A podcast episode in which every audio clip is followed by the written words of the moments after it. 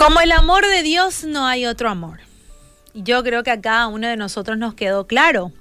En la demostración ahí en la cruz nos dimos cuenta que es un amor inigualable. Definitivamente como su amor no hay otro. Dios es amor y es ese amor el que debemos aprender a expresar siempre. Debido a su gran amor y a que Él nos amó primero, es que nosotros amamos y lo amamos a Él. En primera de Juan 4, 7, 8 dice, queridos amigos, sigamos amándonos unos con los otros, porque el amor viene de Dios. Todo el que ama es un hijo de Dios y conoce a Dios, pero el que no ama no conoce a Dios porque Dios es amor. Y porque no hay otro amor como el cariño de Dios.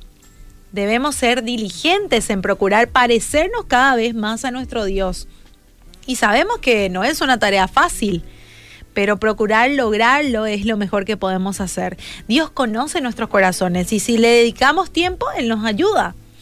Llegamos a parecernos, a dejarnos influenciar por aquello que hacemos más en nuestro día a día, por las personas con las que más compartimos. Por eso, una vez más, yo te invito a que pases más tiempo de calidad en tu día con Dios.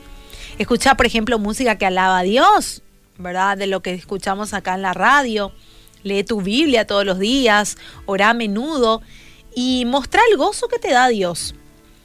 En primera de Tesalonicenses 5:16 dice, estén siempre alegres, nunca dejen de orar, sean agradecidos en todas circunstancias, pues esta es la voluntad de Dios para ustedes, que permanezcan en Cristo Jesús.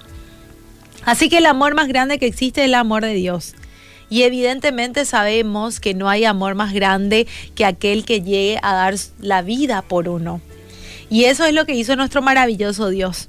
Dio a su único hijo para ser sacrificó a su hijo y él pagó por nuestros pecados. Se ofreció, se hizo humano, entregó su vida para que los que creamos en él seamos salvos y pasemos una eternidad a su lado.